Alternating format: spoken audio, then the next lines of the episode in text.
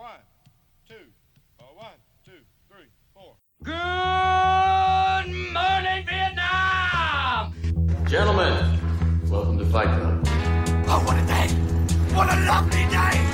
Bingo! How fun! Come with me if you want to live. Yippee-ki-yay, motherfucker.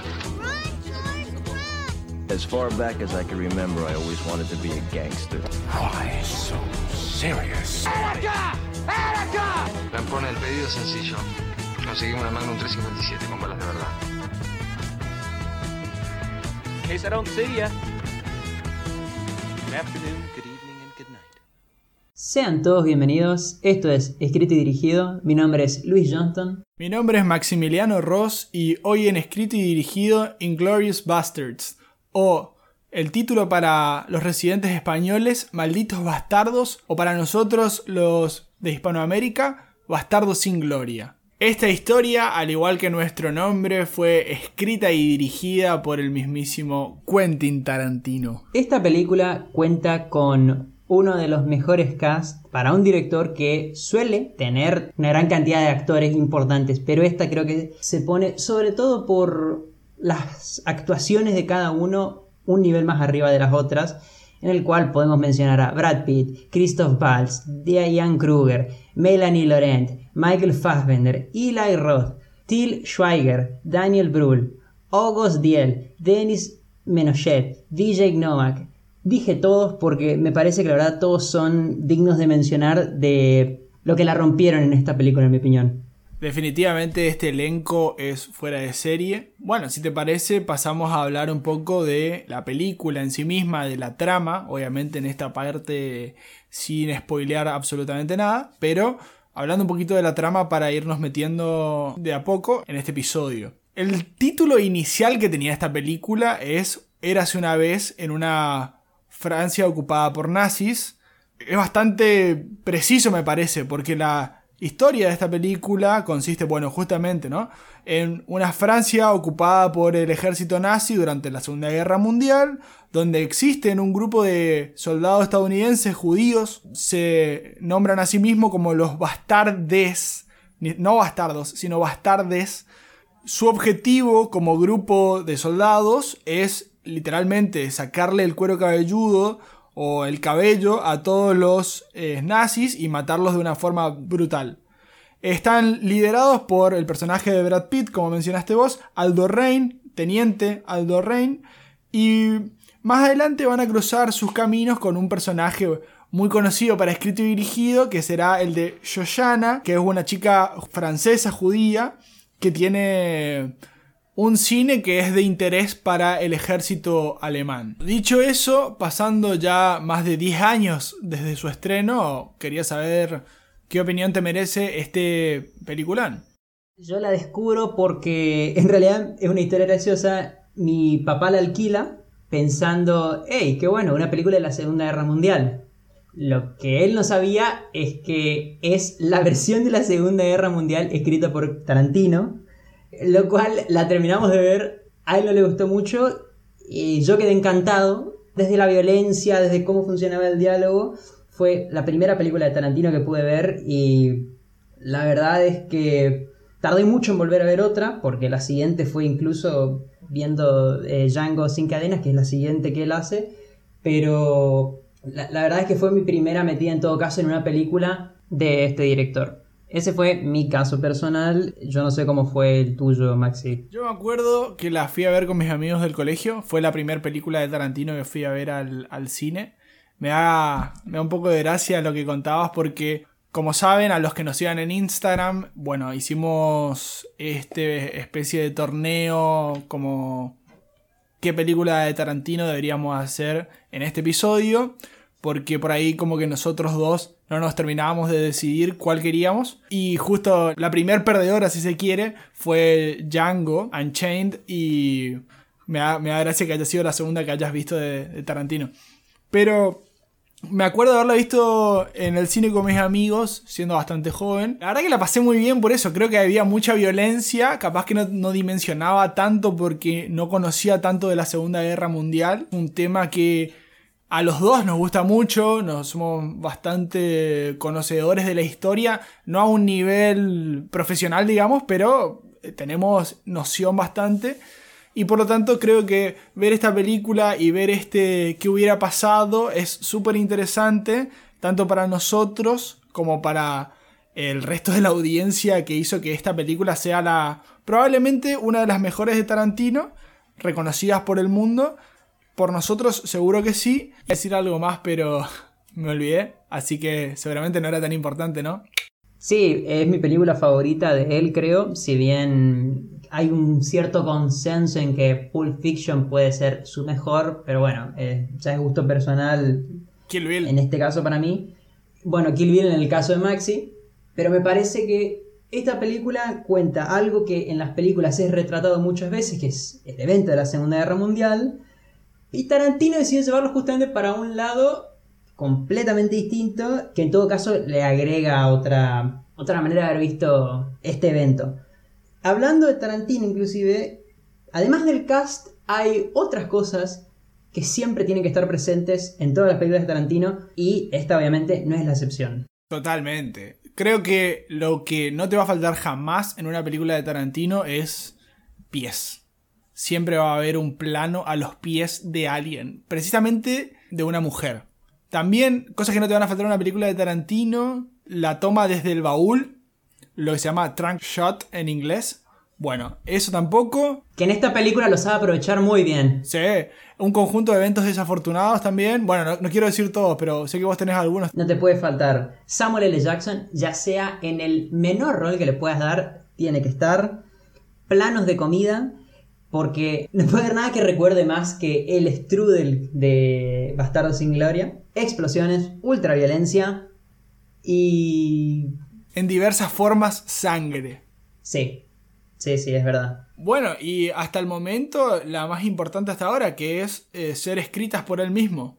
Escuchaba en un documental que tienen las ocho películas primeras de Tarantino, que se llama QT8, que Sally Menk que es la editora de siempre de Tarantino, ella decía que él se encarga de hacer novelas. Escribe estas historias, como decía al principio, y él mismo las adapta para hacer sus películas. Creo que eso le da un valor agregado, también lo, lo hace distinguible del resto. Incluso para agregar a lo que vos estás diciendo, él comenzó a escribir esta novela en el 98 y le toma casi 10 años terminar la misma porque él tenía escrito lo que podríamos considerar la primera parte de la película, sobre todo lo que concierne al personaje de Christoph Waltz, que es Hans Landa, pero no sabía cómo darle un cierre y cómo integrarlo, y ahí fue que se le ocurre esta idea de este grupo guerrillero, digamos, de, de los bastardes, que le permite terminarla de alguna manera, y que mientras él escribía él se iba dando cuenta de que esta era su mejor obra, podríamos decir, de que él estaba, él estaba muy entusiasmado de lo que estaba escribiendo a medida que, que, hacía esta, justamente. Ese puesto, a ver, ese papel tiene mucha historia, porque inicialmente iba a ser de Leo DiCaprio, que al final no lo toma porque no tiene esta fluidez con el aprendizaje de idiomas que sí tiene Christoph Waltz, pero después quedó vacante durante un periodo de tiempo que es desde el 98 hasta el 2009. Además de esta creación del guion y de la historia, también hay un faltante de este personaje. Después se postula a Michael Fassbender y Tarantino le dice que no, pero lo termina relocalizando en otro puesto hasta que ve a este tipo, a este enfermo que hace de Coronel Hans Landa, que la rompe toda en esta película porque debe ser en mi opinión, él y Melanie Laurent, los dos que se roban la película porque la actuación es. sus actuaciones son descollantes. Para mí, el coronel Hans Landa es el mejor villano que yo haya visto en el cine. Porque el tipo tiene. No solo que siempre está un paso delante de tuyo, sino que siempre está en control de la situación. De igual forma, no quiero adelantar nada ni contar nada que no tenga que contar en esta sección. Quiero pasar a la parte divertida, a la parte con spoilers. Bingo, how fun. Ahora que estamos de este lado, podemos decirles también por qué no dijimos absolutamente nada durante esta primera fase porque la idea era ni siquiera spoilear una de las mejores escenas iniciales que yo haya visto cuando aparece y conocemos a este coronel Hans Landa.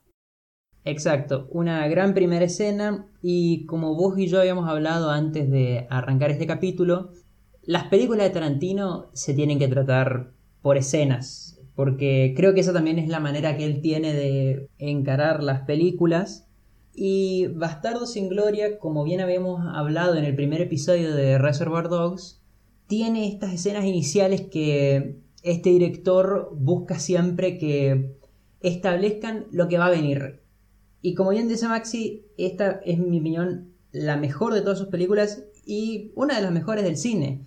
Son 15 minutos, de los cuales 12, 13 minutos son sin música, puro diálogo, pura cinematografía, distintos planos y ángulos de cámara, en los cuales lo único que voy disfrutar es las grandes actuaciones de Christophe Valls y Denise Menochet, quien algo así como el Darín francés, podríamos decir.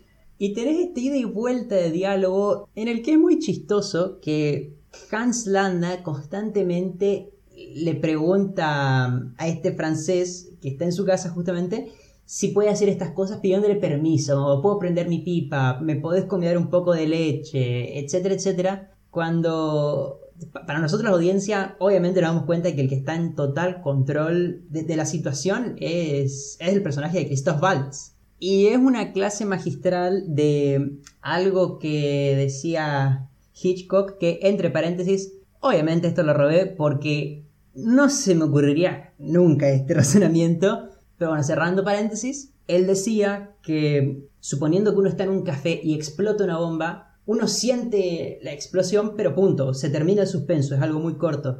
En cambio, para establecerlo y que sea apropiado, si yo te digo, en 5 minutos en algún momento va a explotar una bomba, eso verdaderamente crea esa tensión y ese suspenso que uno buscaría, que es lo que hace justamente Tarantino en esta escena, porque los primeros minutos le empiezan a contar esta historia de esta familia Dreyfus, de judíos que vivían en, en esa zona, yo por lo menos al comienzo dudé si seguían estando y cuando te los muestran te das cuenta de la gravedad de la situación y de lo que puede llegar a ocurrir si los encuentran finalmente. Tengo un, un dato que capaz que no suma mucho a la trama, pero lo encontré, me gustó y lo quiero decir.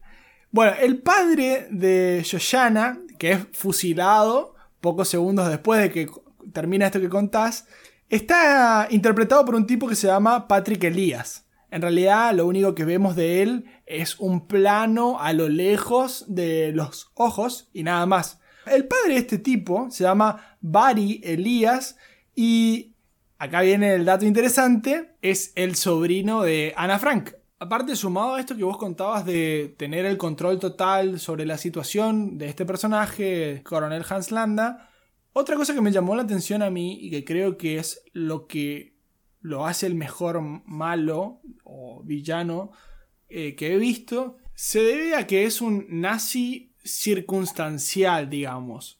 ¿A qué me refiero con esto? Él es un hijo de puta, básicamente. Pero que sea nazi es solamente porque le convenía para situarse en esta situación de poder o en esta situación de acomodo social. Eh, a mi entender, él podría haber estado tranquilamente bajo las órdenes de Videla, de Pinochet, si hubiera llegado, si estuviéramos hablando de las dictaduras en Latinoamérica. Si nos movemos a otra parte temporal, hubiera sido también un segundo de Gengis Khan, si se quiere. Pero estoy hablando ya del absurdo y de de un cambio total, pero para explicitar mi, mi argumento, que es básicamente lo que también hace Tarantino. Fíjate con la con el simple hecho de mostrarte la pipa, vos ves la pipa del hombre francés y ves una cosa simple que cumple con su objetivo, que es fumar, y después tener la pipa del coronel Hans Landa, que es una cosa obscena, absurda y exagerada. Bueno, es lo que estoy haciendo con este argumento, en mi humilde interpretación. Con todo esto quiero decir no solamente yo, sino él mismo, es que él es malo desde un punto de vista no de odio hacia los judíos particularmente, porque obviamente tenés que tener un odio hacia los judíos para hacer las cosas que este tipo hizo, sino que también es porque no solo obedece órdenes, sino porque puede adaptarse a la situación en la que está. Por eso repito, y no quiero que se me malinterprete, es un hijo de puta, obviamente, sin discusión. Pero por ello puede hacer esta comparación, esta alegoría de las ardillas y las ratas con eh, la situación en la que están sumergidos, este, entre comillas de nuevo, Darín francés y el personaje de Christoph Waltz. Sí, él mismo se describe como un gran detective. Es, no quiere decir un Sherlock, pero tiene esas mismas cualidades y capacidad deductiva que vos ves a lo largo de toda la película y que otro mensaje que se suele repetir a lo largo de la misma es esta idea de los nombres o la propaganda que se le hace a cierto grupo como es, bueno, los bastardes, él llamándose a sí mismo, o que en realidad no el mismo, sino que le dicen el cazador de judíos, la importancia de la película de Orgullo de una Nación, que transmiten a lo largo de la película, que de paso se ha dicho, toda la propaganda nazi de, de Bastardo sin Gloria es verdadera, es real. Y que bueno, que al final este personaje, como vamos a ver al cierre de la película, cuando tiene la oportunidad de traicionar porque ve una mejor opción de perseguir sus propios intereses, lo hace. Eh, que creo que también esto responde a que, por ejemplo, cuando eh, matan al resto de la familia, Yoyana logra escaparse, que dicho sea de paso, acá está finalmente nuestra gran frase de cierre de todos los, capítulos, los episodios. ¡Yoyana! Entonces Yoyana logra escapar y él, en lugar de dispararle, como que le ve lo, cómico, se ríe, es, muy raro, es un personaje, es uno de los personajes originales más creativos y creo que mejor dimensionados en, los últimos años de cine. En todo caso, para ir cerrando esta primera impresión que tuvimos de primer capítulo, que bien vos habías dicho, que originalmente la película iba a tener otro nombre, que era Érase una vez en una Francia ocupada por eh, el nazismo, él decide darle ese título a justamente este primer capítulo de la película. Ahora en este 2020 cobra más sentido, ¿no? Porque ya vimos que el año pasado salió una película que se titula Once Upon a Time in Hollywood o lo que es lo mismo Érase una vez en Hollywood y es como que tenemos dimensión de por qué no quería o por qué por algún motivo no se llamó de esa manera en el año 2009 pasamos a hablar sobre este capítulo 2, ¿no? Que es la presentación de este teniente raro, fuera de lo normal, que interpretado por Brad Pitt se llama Aldo Rain, que tiene como una petición, al igual que su personaje, extraordinaria, que sería pedirle a todos sus soldados que recolecten 100 cabelleras o cueros cabelludos, lo mismo, de nazis. De nazis muertos, para ser más específicos. Ahí conocemos a los bastardos sin gloria. Principalmente los personajes más relevantes vienen a ser el personaje de Hugo Stiglitz, que es el, de Till Schweiger. Eli Roth hace de El oso judío. Y con este Brad Pitt, que tiene. es el apache en todos sus. en todas sus formas, con esta cicatriz en la garganta. Podemos tomar dimensión de lo que este grupo de judíos quiere. Y es básicamente eso, ¿no? Tienen la premisa exacta de matar judíos y recolectar sus cabelleras. Tiene al mismo tiempo la mejor presentación de un personaje. Nunca había visto yo algo de esa manera porque este tipo, el oso judío, vos sabés que hasta Hitler le tiene miedo, pero no sabés qué hace y no sabés cómo es. E inclusive yo había leído hace poco que este tipo podría haber sido Adam Sandler y eso me da un poquito de miedo porque no lo veo a Adam Sandler teniendo un bate gigante y rompiéndole el cerebro o el cráneo a una persona. Por suerte lo hace Eli Roth con toda esta secuencia de eh, la música, de esta creación del suspenso que hablabas vos al principio.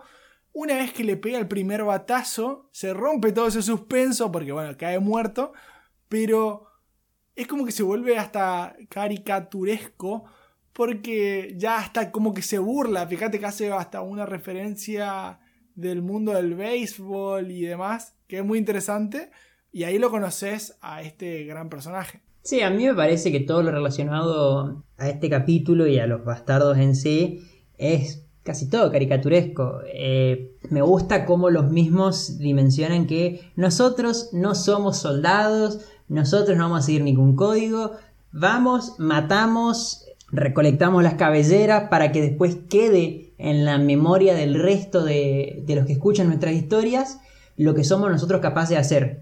Vuelve a jugar con esta idea de, de transmitir mensaje o propaganda. Termina, o creo que el punto culmine en todo caso, esto de que suelen dejar a uno de los soldados de los grupos que asaltan, dejan vivo con la condición de que el mismo le hagan una esvástica en, en la frente para que quede para siempre, digamos, que el mismo fue un soldado nazi.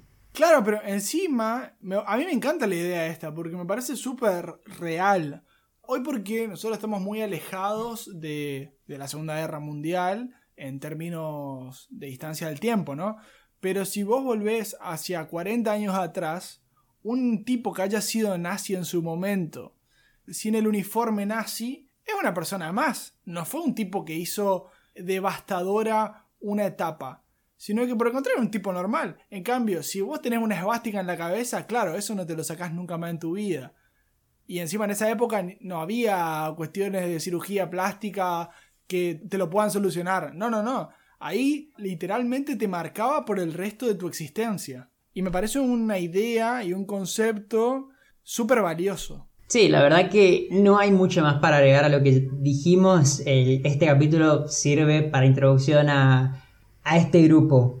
Pasando al tercer capítulo de la película, Noche Alemana en París, donde volvemos a ver a este personaje de Shoshana, sin embargo, ahora con otra identidad, como Immanuel, la heredera de un cine. También conocemos al personaje de Frederick Soler, quien me gusta el pequeño guiño, digamos, que hace en un momento esta película, porque Frederick Soler empieza como a acosar, podríamos decir, a, a Emanuel o a Yoyana y en un momento eh, como ella obviamente no le interesa lo más mínimo relacionarse con él, busca excusas diciendo soy más que solo un uniforme, me pareció un, lindo guiño. Pero creo que lo relevante de este capítulo particularmente es cuando volvemos a tener la presentación de Hans Landa, que es este grito de el miembro del Tercer Reich, y tenemos este interrogatorio entre Hans y Shoshana, que, bueno, como habíamos mencionado antes, la presentación de, la comida en las películas de Tarantino, que algo es de las cosas más comunes, que en este caso el strudel con la crema es sublime, la verdad. Y buscando encontré que en realidad hay mucha gente que lo considera justamente una prueba, podríamos decir, porque aparentemente el strudel con crema sería no considerado kosher, que en todo caso es algo que te quería preguntar. ¿Te parece que Hans Landa se da cuenta que es Shoshana? Dos cosas. A mí me pareció como que esto de hacerle esperar por la crema era una reafirmación del control que él tenía y por consecuencia te digo sí. Para mí él se dio cuenta de quién era Shoshana pero de nuevo, como considero que es un nazi circunstancial, a él no, es que le interesa matar personas porque matar personas, sino que es porque lo tiene que hacer para mantener su estatus sociopolítico, si querés. Y por lo tanto, capaz que hasta vio a Yoshana como una alternativa de...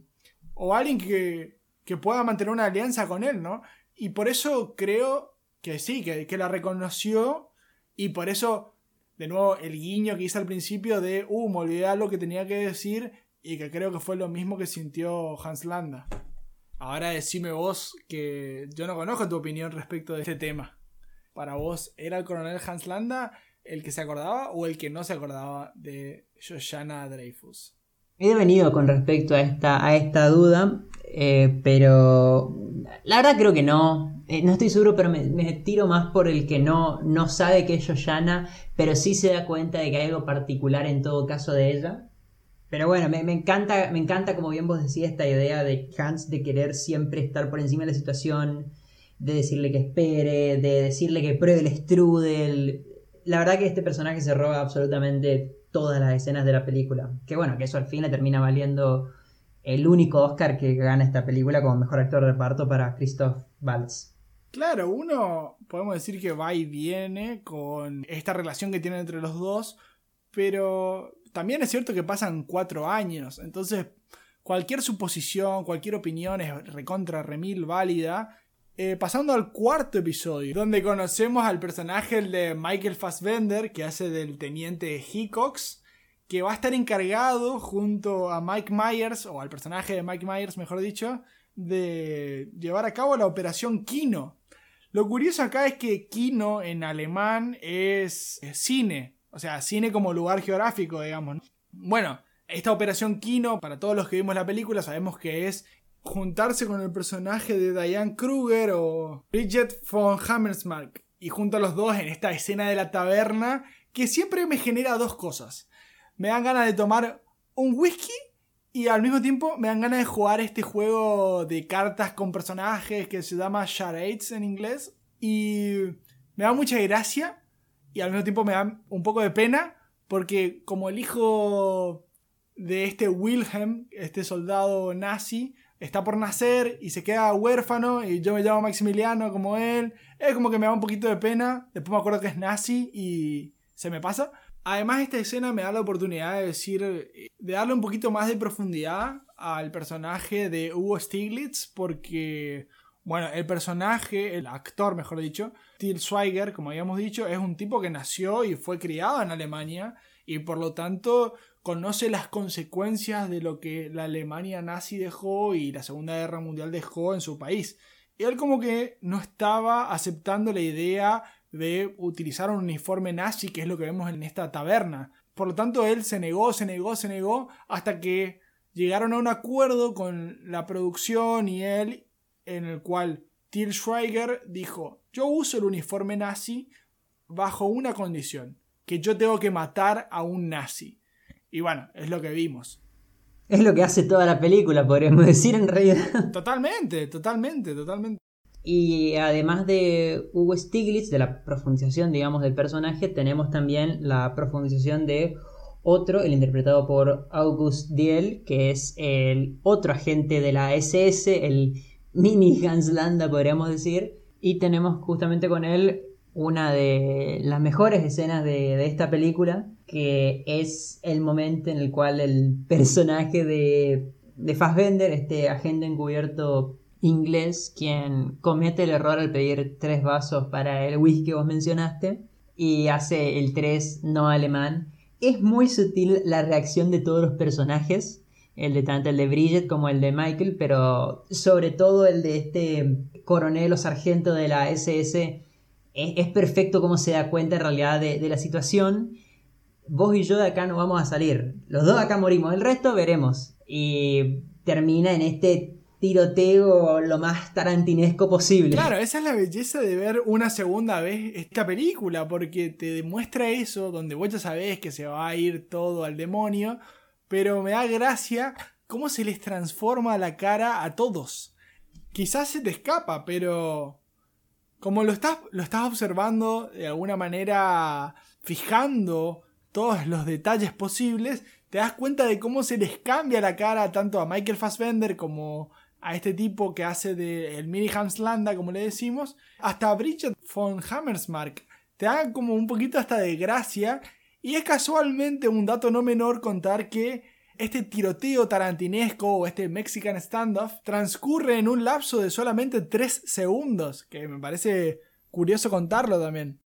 Tenés cortes, digamos, y ediciones. La verdad, yo no termino de entender quién dispara a quién, cómo muere cada uno. Eh, lo, único que me llevo sobre todo es la frase de, de Stiglitz de decir de decirle adiós a tus pelotas nazis. Stiglitz. To your Nazi boss. Claro, y acá de fondo ves la mano tarantinesca de este humor que vos como que te pones en una situación de no me debería reír de esto, pero me río. A ver, para puntualizar, ¿no? Aparece el personaje de Hugo Stiglitz todo muerto y el coronel Hans Landa como que le dice, ah, llegaste a teniente con ese problema de insubordinación que tenías.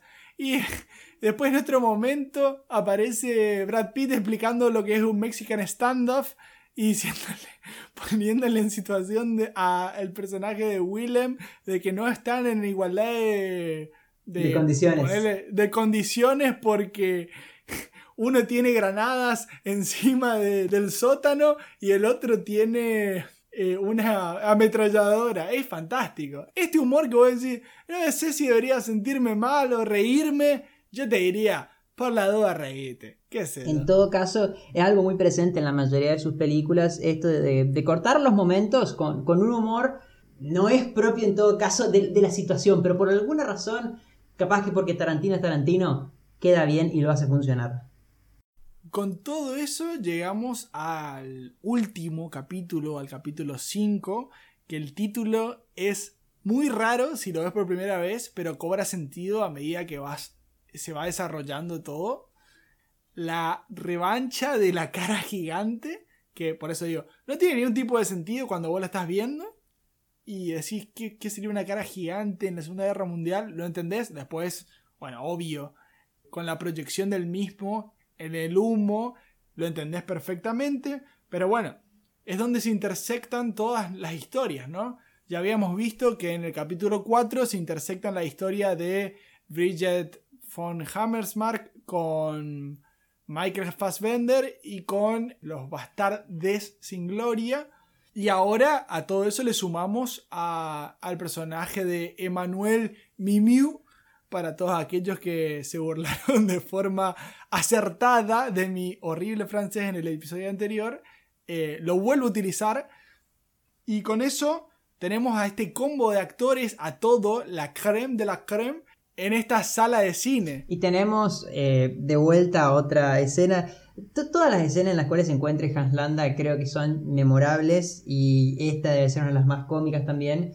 Que como él es consciente de que se están infiltrando al teatro, eh, sigue estando un paso adelante del resto y que acá empezás creo a notar esto de que él sabiendo que van a hacer explotar o van a hacer un atentado a este, a este cine, él va a jugar un poco con los bastardos, con las pronunciaciones en italiano, eh, haciéndole estas preguntas sabiendo que las respuestas van a ser totalmente sin sentido de parte de, de Bridget, por qué tiene un yeso, etcétera, etcétera. Pero bueno, finalmente Hans Landa termina avisando, digamos, de, de lo que está por ocurrir.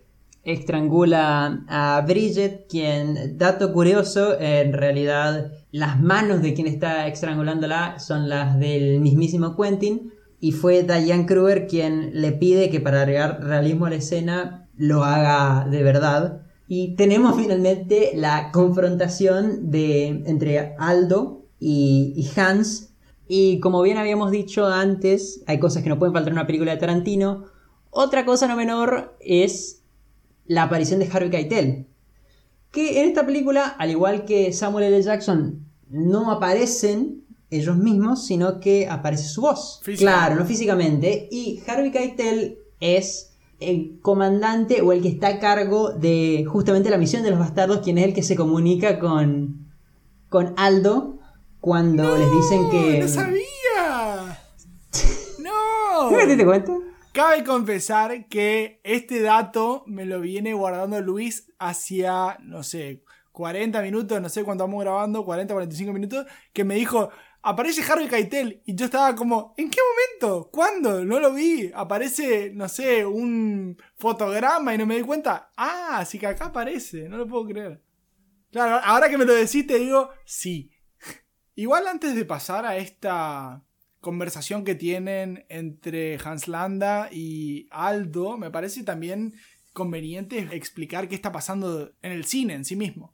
Que vendría a ser adentro del cine, Marcel, que está preparando todo para prender fuego a todos los nazis importantes, y Shoshana o Emanuel, mejor dicho, Emanuel, está proyectando el final de la película. Aparece Frederick Soler, que es un tipo que yo entiendo que los actores son actores, pero no sé si es que actuó muy bien o que el personaje me pegó mucho y no lo puedo, no lo puedo ver como un buen tipo, lastimosamente. Seguramente es por su buena actuación que me hace crear esto, pero esa es la sensación que me dejó. Creo que trae aparejado otros dos mensajes que Tarantino nos quiere transmitir, que uno es claro, o sea, son tres. en total y uno es claro, que vendría a ser cómo se sintieron los judíos durante la Segunda Guerra Mundial y cómo hubiera sido si ellos pudieran cambiar la historia, que es la historia en general, pero luego vemos como algo que no hablamos en el cuarto capítulo, este juego de cartas donde aparece King Kong como uno de los personajes, bueno, toda esa referencia que hace hacia el mundo de la esclavitud y a los afrodescendientes es en realidad una, crítica que tiene Tarantino con la historia americana. Dicho sea de paso, para sumar a este argumento, dicen los rumores, King Kong es una de las películas favoritas de Hitler. Esto también es algo que no tenemos forma de asegurar.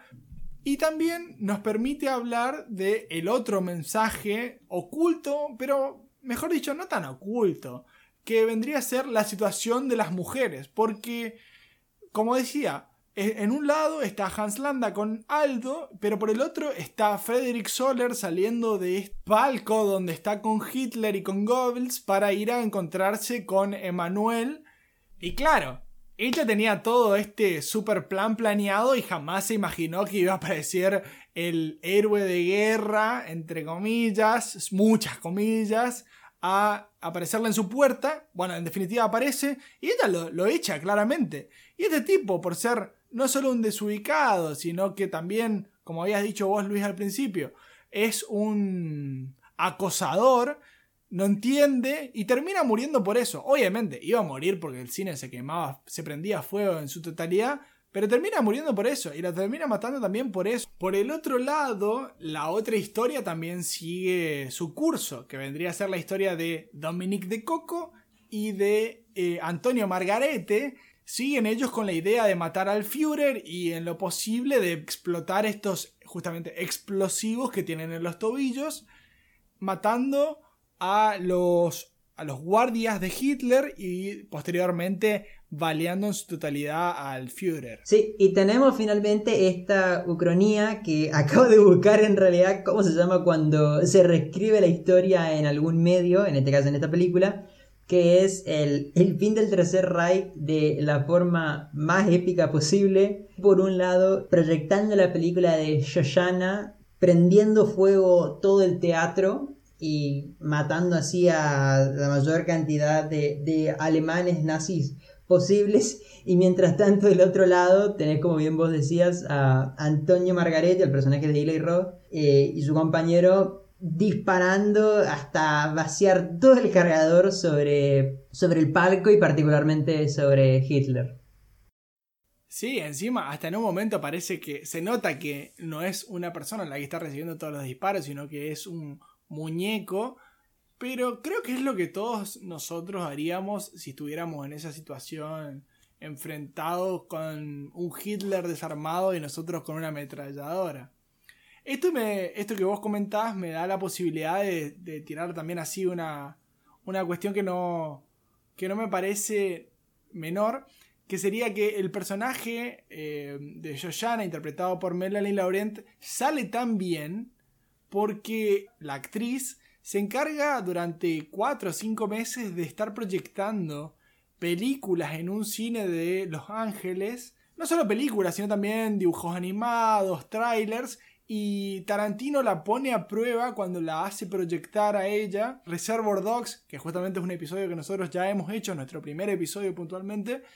Y cuando ella lo hace y de manera satisfactoria, le demuestra a este fantástico director que está a la altura del personaje. Como comentario final, es como que la traducción de nuestro título, Inglorious Bastards, eh, sería bastardes y si bien no es una cuestión en términos de lenguaje inclusivo, pero podría haber sido porque para mí son todos, todos los personajes principales y secundarios son literalmente lo que el título describe, son personas que realizan acciones por un bien mayor, si querés, o por su propio bien, pero no terminan disfrutando de las consecuencias del mismo. A ver, ¿a qué me refiero con esto? Vamos al personaje de Joshana. Orquestó todo este plan, hizo toda esta eh, filmación de esta película, quemó a todos los nazis importantes y de alguna manera paró la guerra. pero ella estuvo muerta. No pudo ni siquiera ver cómo se proyectó su, su película. Te vas al personaje de Aldo. Este teniente tejió todos los hilos necesarios como para también terminar la guerra. No pudo disfrutar al máximo si todo lo que debería recolectar en términos de ganancia. ¿Por qué? Porque tuvo que hacer esta tregua, este pacto con Hans Landa. Hans Landa lo mismo, porque ponele que él hubiera sido el verdadero ganador de esta, este enfrentamiento bélico, pero tampoco, porque terminó con una esvástica en la cabeza. Eli Roth y. No me acuerdo el nombre del personaje, pero Dominic de Coco terminaron muertos. Eh, Bridget, que es la que también hizo de doble espía, tampoco terminó siendo victoriosa porque terminó muerta. Lo mismo el personaje de Michael Fassbender. Todos ellos terminaron haciendo cosas buenas, positivas para el mundo en general, pero no terminaron viendo los frutos de ello. Entonces, es eso, todos pudieron realizar acciones colectivas mejores para la humanidad, pero no vieron la gloria de los mismos. Bueno, entonces ya para ir cerrando este episodio, eh, Maxi, eh, ¿podés decirnos los números de Bastardo sin Gloria? Sí, Luis.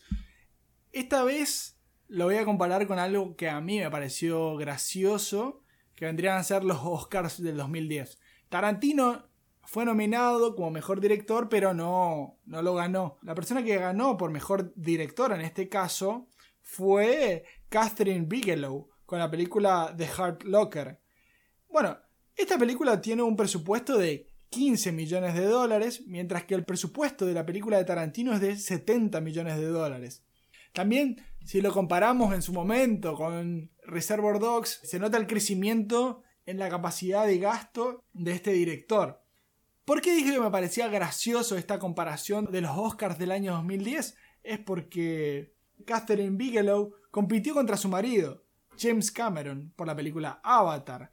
La película Avatar recaudó 2.7 billones de dólares, o lo que es lo mismo, 2.700 millones de dólares. O sea, una barrabasada de dinero. Mientras que lo estoy dejando mal parado al pobre Quentin, pero una de las películas que más recaudó de él es de 321 millones de dólares, que no es poco. Sin nada más para ver entonces, saben que nos pueden encontrar en Facebook, Twitter, Instagram como escrito y dirigido y que tienen disponible, en caso de que así lo deseen, nuestro mail, que es escrito y dirigido gmail.com. Nos escuchamos la semana que viene. O reguayo ya